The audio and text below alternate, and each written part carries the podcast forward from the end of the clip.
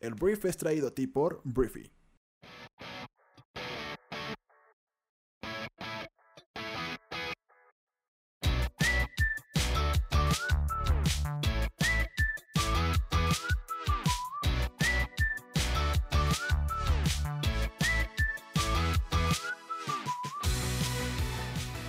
Muy buenos días, bienvenidos a esto que es El Brief. Es el programa en el cual puedes conocer las noticias más importantes del mundo en cuestión de minutos. Yo soy tu anfitrión Arturo Salazar y este programa nace de la necesidad de conectarnos con otras personas, de que cuentes con la información para construir una conversación en cualquier lugar y acerca de cualquier tema. Este programa es para gente que ama tener suerte, la que es capaz de ver las oportunidades porque tiene el conocimiento necesario para aprovechar hasta los aparentes fracasos de la vida. Bienvenidos, comenzamos con esto que es el Brief.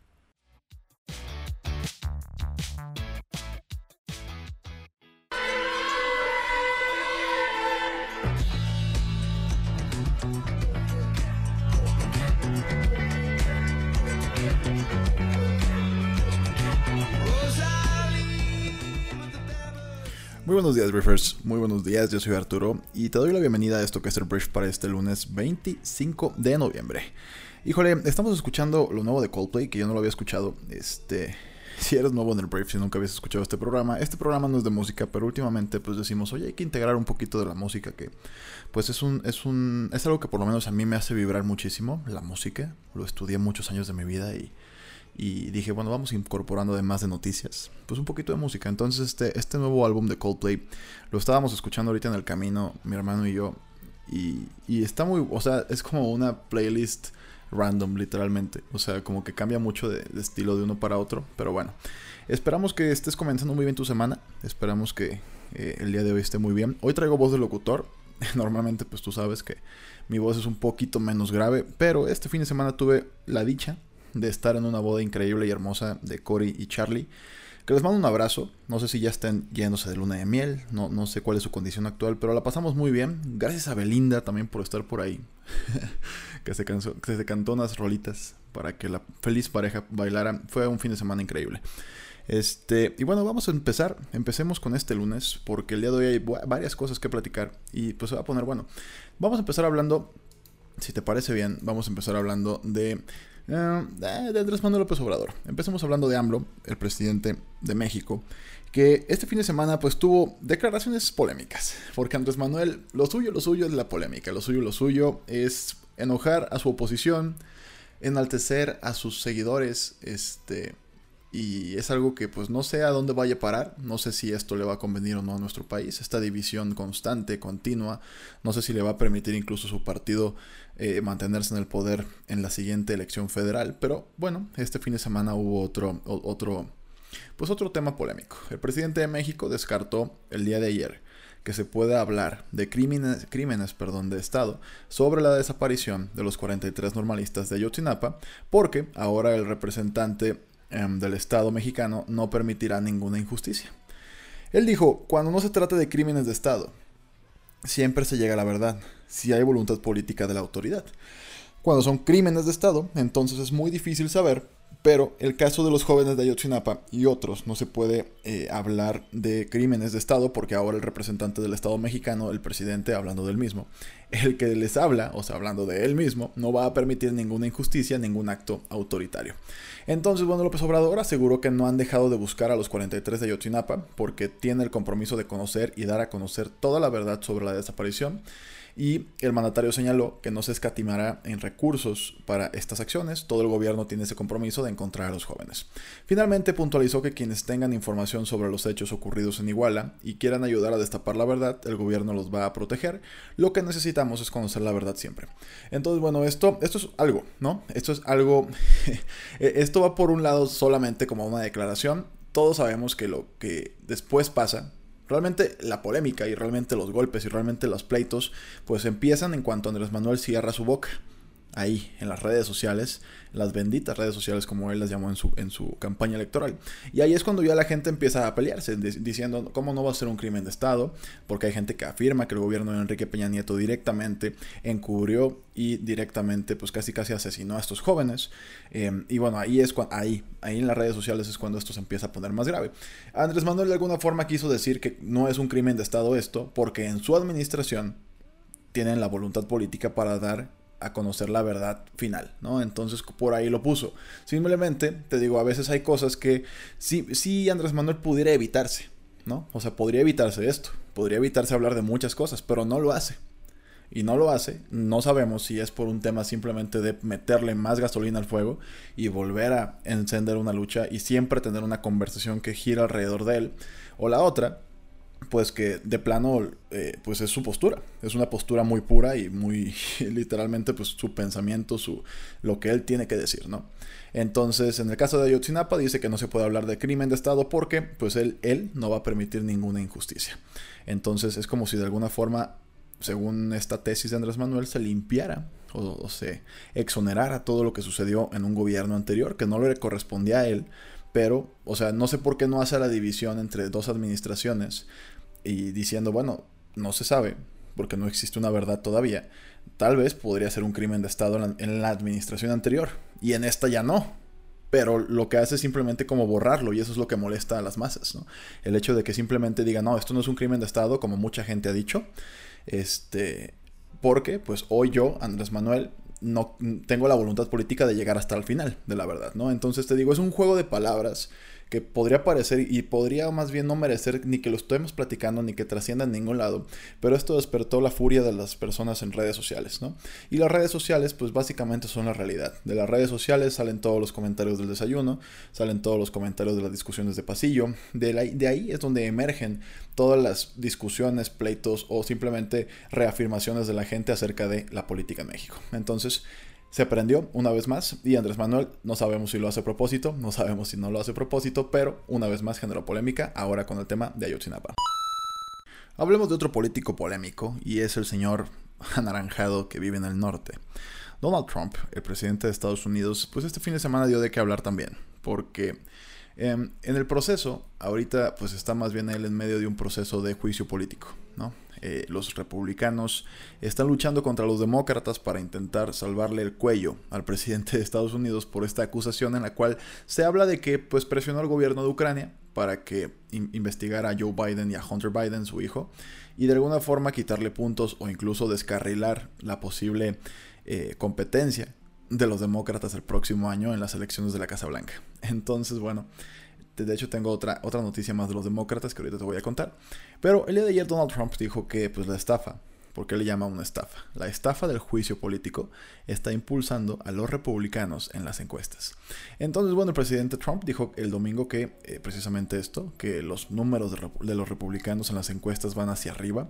Dice literalmente, the impeachment scam is driving Republican polls numbers up, up, up. Thank you. Entonces, diciendo lo mismo, ¿no? Lo que acabo de decir. Em, dice que todo lo de Rusia fue una farsa y el asunto de Ucrania es una farsa y los demócratas son una broma. Esto es un desastre para ellos. Em, el no hacer nada de los demócratas está lastimando a nuestro país y no les importa, señaló el mandatario. Y cuando dice el no hacer nada se refiere sobre todo a que según él, no se están votando temas importantes como el TIMEC, el nuevo Tratado de Libre Comercio entre Canadá, Estados Unidos y México, porque pues su atención está más puesta en el tema de este juicio político, ¿no? Entonces, otro tuit más dijo que los demócratas que regresan a sus distritos para eh, acción de gracias están siendo golpeados por sus electores. Debido a la falsa estafa del proceso de juicio político, dice que los republicanos tendrán una gran elección en el año 2020. Entonces, bueno, la campaña de reelección de Donald Trump para 2020 tiene entre manos una nueva estrategia para despertar y unir a los votantes afroamericanos a sus filas. El sitio web de la campaña de Trump dice que alentará a la comunidad negra a reelegir al presidente Trump al compartir experiencias y el éxito de la gente común como resultado de la administración de Trump. Entonces, eh, se trata de una campaña que invita a las personas a enviar un mensaje de texto con la palabra despertó a la campaña de Trump. Y bueno, esto es simplemente política. Te digo, Donald Trump de alguna forma se siente seguro o no sé si de alguna forma intente mantener esta, esta portada o esta fachada o esta poker face de no pasa nada, esto es una farsa, no va a pasar nada. Eh, y digo, también tiene una base de votantes que la neta es que no hacen mucho caso, o sea, genuinamente piensan, muchos de ellos, que todo lo que tenga que ver en contra del presidente es falso. han logrado comprar el discurso de Trump. Entonces, si él sigue diciendo que todo esto es un fraude, que todo esto es una estafa, pues bueno, probablemente sus votantes sigan, eh, pues muchos de ellos fieles al presidente más naranja del mundo. Pero el tema aquí es que los senadores eh, republicanos, mientras más se va complicando esto, el tema del juicio político, pues más menos elementos tienen de alguna forma para pues seguir manteniendo al presidente en el poder. Entonces, uno de los representantes o impulsores del juicio político este, de Trump en la Cámara, bueno, en la Cámara de Representantes, el congresista eh, Adolf Schiff dice que las audiencias que estaban dando testimonios acerca de lo que pasó entre Ucrania y Estados Unidos podrían continuar. Se supone que ya se habían acabado la, semana pasada y al parecer podrían continuar eh, y podría haber más juicios o más bien más testimonios públicos que pues para nada le convienen al presidente de Estados Unidos. Por otro lado, ya para terminar el tema de Estados Unidos y las campañas que vienen ya el próximo año, que pues ya 2020 está menos de 40 días, este, Michael Bloomberg, Michael Bloomberg, perdón, se postula oficialmente a la candidatura demócrata para el siguiente año. Y bueno, se anunció oficialmente el domingo. Bloomberg ofreció una combinación de posturas políticas moderadas y su experiencia en los negocios como su carta de presentación. Y mediante su cuenta de Twitter publicó un video para anunciar su búsqueda por la candidatura. Bloomberg tiene 77 años y calificó a Trump como una amenaza existencial para nuestro país, para nuestro país, perdón, y nuestros valores. Yo estoy de acuerdo con eso, que es una amenaza existencial. Y bueno, vamos a ver, entra tarde, entra tarde a la carrera presidencial de Estados Unidos, de, repente yo digo, bueno, te ahorraste mucha investigación por parte de los diferentes precandidatos igual para que te golpeen, ¿no? O sea, ya hubo varios debates entre ellos y ya se pegaron, entonces no sé si ahorita llegar como muy fresco en una etapa pues ya un poquito más preliminar o más final hasta pues ya para definir quién va a ser el candidato demócrata tal vez le conviene, ¿no? El tema del dinero no es una bronca, Michael Bloomberg es un billonario que pues no creo que tenga mucho problema en recaudar fondos para su campaña, y bueno, Michael Bloomberg es el último, o más bien el más reciente candidato o precandidato demócrata para el siguiente año. Y esto pues va a poner bueno. Otro, otro billonario, otro billonario en la carrera presidencial de Estados Unidos. Bernie Sanders, que está en contra de los billonarios, pues ya dijo que pues no, no va a llegar muy lejos el señor Bloomberg. Veremos al final. El tiempo nos dirá quién tiene la razón. Por lo pronto, Michael Bloomberg está en la carrera. Y bueno, vamos a cambiar abruptamente de tema. Vamos a hablar de negocios. ¿Por qué no? El grupo francés de artículos de lujo, eh, el famoso Louis Vuitton Moet Hennessy, el LVMH, está preparando un acuerdo para comprar la cadena de joyería estadounidense Tiffany Company, ¿no? Por unos 16.300 millones de dólares, dijeron a Reuters el domingo fuentes familiarizadas con el asunto. Hace tal vez una semana hablábamos aquí en el brief de que esto podía ser una posibilidad, de que ya querían ir tras esta gran marca, icónica marca que es Tiffany. Y bueno, Louis Vuitton, pues ya que es propietario de Bulgari, está ultimando un acuerdo de compra de Tiffany por un valor de 135 dólares por acción, dijeron las fuentes que agregaron que el acuerdo podría anunciarse el día de hoy. Entonces Reuters informó esta semana de pues que ya se había convencido a Tiffany para que le proporcionara la debida diligencia confidencial después de que elevara su oferta cerca de 16 mil millones de dólares. Este, y bueno, Tiffany rechazó a principios de este mes la oferta inicial de Louis Vuitton de 120 dólares por acción en efectivo, argumentado, argumentando perdón, que infravaloraba significativamente a la compañía. Un poquito de la historia de Tiffany. Tiffany fue fundada en Nueva York en 1837. Y bueno, eh, protagonista de la película, la película Breakfast at Tiffany's, protagonizada por Audrey Hepburn, eh, venía lidiando con la caída de las ventas anuales, ya tenía broncas Tiffany's eh, desde hace algún tiempo, ya desde 2015. Y bueno, de alguna forma la joyería ha tenido pues un mayor rendimiento en la industria de lujo desde el año 2018 y bueno, eso no es el tema. No me quiero meter tanto como a los números de, Tiffany's. El tema es que probablemente hoy se anuncie la venta a Louis Vuitton Moet Hennessy este, por 16.300 millones de dolarucos. Hablemos de Colombia. Colombia es este país que, caray, si me está escuchando mi buen amigo Víctor, este, Víctor, estábamos hablando hace dos semanas en esa gran brunch que se convirtió en, en, fiesta hasta altas horas de la noche, de precisamente cómo Colombia había sido un, país estable, un país que se había salvado de toda la inestabilidad chilena, boliviana, venezolana, argentina, etc. Pero Colombia se está empezando a calentar, o más bien ya está muy calientito. Cientos de colombianos marcharon el día de ayer en la capital, Bogotá, para protestar por las graves heridas que sufrió un joven manifestante el día anterior, o sea, el sábado. Esta fue la cuarta jornada de reclamos contra las políticas del presidente Iván Duque, que por cierto inició diálogos con autoridades locales para apaciguar los ánimos. Las marchas que comenzaron el jueves con unas 250.000 personas han sido en su mayoría pacíficas, pese a saqueos aislados en algunas zonas y al primer toque de queda de Bogotá en décadas. Y bueno, los manifestantes se han enfocado en el rechazo de los planes de reformas económicas del gobierno del presidente Duque, así como la falta de acciones para detener la corrupción y el asesinato de activistas de derechos humanos y líderes indígenas.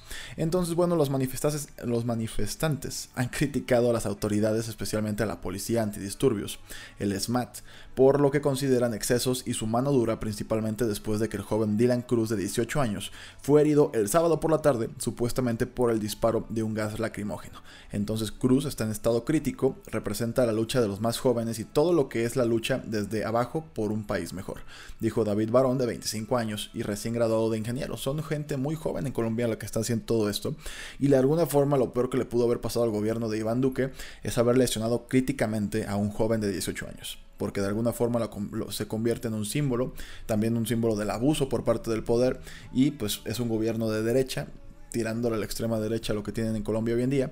Y pues también en Colombia se está viviendo un tema de desigualdad. La desigualdad en Latinoamérica es algo que está haciendo despertar a los diferentes países. Es algo que a mí me empieza a dar miedo en el tema mexicano. De cómo pues, los mexicanos también podrían o sea, querer despertar y exigir pues, que México sea mucho menos desigual de lo que es de repente me dicen, no, México jamás va a pasar eso porque en México somos muy agachados. Somos bien agachados y lo de Tlatelolco del 68 nos condenó de por vida a agachar la cabeza ante cualquier gobierno. Y luego uno le pregunta a esas personas, oye güey, pero si tú estuvieras en su lugar, ¿tú te quedarías agachado? Y ahí es como todo cambia, ¿no? Bien padre como el mexicano se generaliza o se generaliza a, a, los demás, pues, como agachados, como mediocres, como rateros, como tranzas. Pero cuando se da cuenta el mexicano que él también es mexicano, ah, caray, de repente ya somos bien trabajadores y de repente somos honestos y de repente queremos un mundo mejor y queremos un mundo más igualitario y queremos un mundo equitativo. Entonces no sé qué sucede. O sea, como hablamos del mexicano como si fuera agachado, pero cuando te das cuenta de que tú también eres mexicano, pues eres un güey muy echado para adelante. O una güey muy echada para adelante. Entonces, ¿qué pasó, mexicanos? Yo sí tengo, de alguna forma México tiene una población en, en el índice de pobreza muy grande que perfectamente bien podrían estar manifestándose, así como lo están haciendo en Colombia o Chile por un cambio estructural.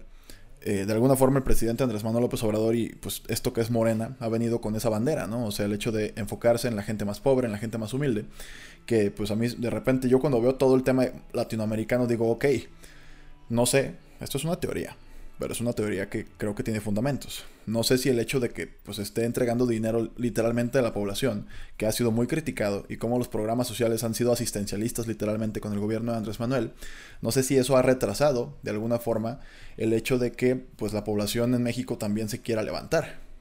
No sé si de alguna forma, tal por casualidad o planeado, pues el, enfoque y el mensaje de Andrés Manuel y su gobierno a la gente más pobre, a por supuesto que el indígena tiene que tener mayores beneficios y se tiene que darle una pensión de, eh, de, retiro tres años antes que a la persona mestiza. O sea, no sé si todo este discurso y acciones por parte del gobierno de México estuvieron completamente enfocadas a precisamente que México no se voltee, así como se está volteando Bolivia, se está volteando Argentina, que Argentina ya va un poquito hacia abajo, pues ya está bien. Pero Chile, que Chile, pues hace, lo, digo, lo he dicho aquí muchas veces, hace tres meses Chile era el ejemplo latinoamericano de progreso, en el que todo estaba bien y todo era bonito y todo era bien padre, y de repente, ¡pum!, se, se voltea el país con protestas y reclamos. Y decíamos, bueno, Bolivia también es un caos ahorita por todo el tema de Evo Morales. Venezuela ha sido un caos desde hace algún tiempo y decía, bueno, el otro día yo lo platicé, literalmente lo estaba platicando, te lo juro. Decía, bueno, Colombia, Colombia todavía está bien, Colombia todo bien al parecer, y de repente se empieza a calentar y ya tenemos disturbios en Colombia, también por políticas económicas, también por un tema de desigualdad, y yo digo, o sea, ¿qué está pasando? Latinoamérica se está poniendo calientito. Hay una participación ciudadana cada vez mayor. Y bueno, si esto sigue la tendencia, yo espero que México si se tiene que hacer una revolución, esperemos que sea de la forma pacífica, con exigencias ciudadanas y con exigencias democráticas. Entonces, esperamos que no nos pase nada en nuestro país en un tema de violencia, refiriéndome con violencia a una manifestación de cientos de miles de personas por las calles de las ciudades de nuestro país que se torne violenta, que se torne en saqueos, que se torne en golpes, que se torne en represión policial o represión militar. Eso es lo que yo espero que no pase en nuestro país. Pero te digo, Colombia tiene ese tipo de broncas y pues este tipo de modas, entre comillas, por así decirle, si suben y si siguen subiendo, yo espero que a México no le toque, por lo menos de una manera que sea violenta. Esperemos que eso no. Cambiando de tema, vamos a hablar de cine. Vamos a hablar de cine y las ganancias de las películas de este fin de semana. Y voy a hablar de Frozen 2. Frozen 2, que es esta película que, bueno, yo todavía tengo taladrado en el cerebro por todos mis primos, este, sobrinos, gente chiquita o gente grande también que cantaba la canción de, la, de Frozen 1, la de Let It Be, por todos lados. Yo estaba así como, ya, por favor, déjenme, déjenme morir mejor. Este, bueno, Frozen 2 ya salió, y ganó 127 millones de dólares solamente en, la, en las ventas en taquillas en Estados Unidos, 350 millones en todo el mundo. Es un fenómeno. Disney, digo, Frozen es una franquicia que ya sabíamos que la iba a romper. Ha habido eh, o sea, opiniones mezcladas acerca de la película. Yo no lo he visto. Mi hermano que ya la vio dice pues que está bien a secas. Hay gente que sale maravillada y eh, sale muy muy contenta. Entonces, este, pues fue la, fue la película líder este fin de semana. Hay una, hay una biopic de Fred Rogers que se llama Beautiful Day in the Neighborhood, que la protagoniza Tom Hanks, ganó 13.5 millones en su debut. No tiene nada que ver 13.5 millones con 127 millones en Estados Unidos. Estos son datos comparativos en, Estados Unidos. 13.5 contra 127. Entonces, bueno, Disney pues una vez más se lleva, se lleva el premio de la semana y pues ya. Frozen 2 ya está en el cine, vela a ver si quieres y me platicas cómo te va. Vamos a hablar de una empresa más, que es Tesla. Tesla el viernes hizo un ridículo global al, presentar su Cybertruck. Em, la Cybertruck es una camioneta pickup que Elon Musk eh, pues ya venía hablando de ella desde hace algún tiempo, que la iban a publicar y que la iban a lanzar. Y bueno, la presentaron por fin el viernes. y a mí me da mucha risa lo que sucedió porque no sé si ya viste el video. Esto es una noticia vieja de alguna forma porque es del viernes, pero si no te la sabes te la cuento. El viernes se presenta la camioneta y bueno, en la, en la presentación em, pues hablaban de la camioneta que de entrada tiene un diseño muy futurístico, que pues la neta yo respeto el hecho de que se avienten a innovar de esta manera, ¿no? O sea, aventar una camioneta que la neta parece sacada de una película de ciencia ficción, con la que se dice que va a ser el vehículo que va a ir a Marte, ¿no? Entonces, bueno, fue una, una presentación desastrosa. La realidad es que se supone que agarraron unas piedras o unas bolas de metal y se supone que al aventárselas a las ventanas no se iban a romper. O oh, sorpresa, cuando se las avientan a la ventana, se rompen. los dos intentos se rompen y pues todo el mundo se quedó así wey, what the fuck. O sea, a alguien van a correr en este momento de Tesla, porque se supone que eso no se debía romper. Y bueno, después Elon Musk sacó este sacó un video ya. Eh, de hecho, fue muy chistoso cuando se rompe porque Elon Musk fue como, oh my fucking god. entonces fue muy divertido. El tema es que el sábado sacan en Twitter un video con la misma camioneta, se supone, aventándole una piedra, una, bueno, es una bola de metal, y se supone que ya no se iba a romper. Ya habían solucionado el problema, lo cual pues habla de una empresa que es innovadora, que está en el prueba y error, que vuelve al laboratorio y arregla las cosas. Eso yo lo respeto mucho. Y al mismo tiempo, eh, Elon Musk ya dijo que tiene ya ordenadas 146 mil eh, camionetas. Que es esta, pues esta pickup futurística, ¿no? Cuestan 39.900 dólares. Y em, pues bueno, tiene un motor dual, un poquito de, las características em, físicas o técnicas de la camioneta es que puede llegar a 100 km por hora en 3 segundos. Y la verdad es que pues es una máquina, es una bala, es un Tesla. O sea, me queda claro que es un, es un producto de altísima calidad, de una tecnología superior a la mayoría de los automóviles que encuentras en el mercado. Simplemente, pues a la vista, pues no es para todos, está excéntrica, la neta, no, no cualquiera le va a gustar físicamente. Y te digo, esta prueba que salió muy mal, después el sábado sacaron como la solución a lo que había pasado por ahí. Entonces, esto es lo que pasó con Tesla. Y al parecer, pues a pesar de todo este fracaso de presentación, lleva 146 mil órdenes ya puestas en su sitio web.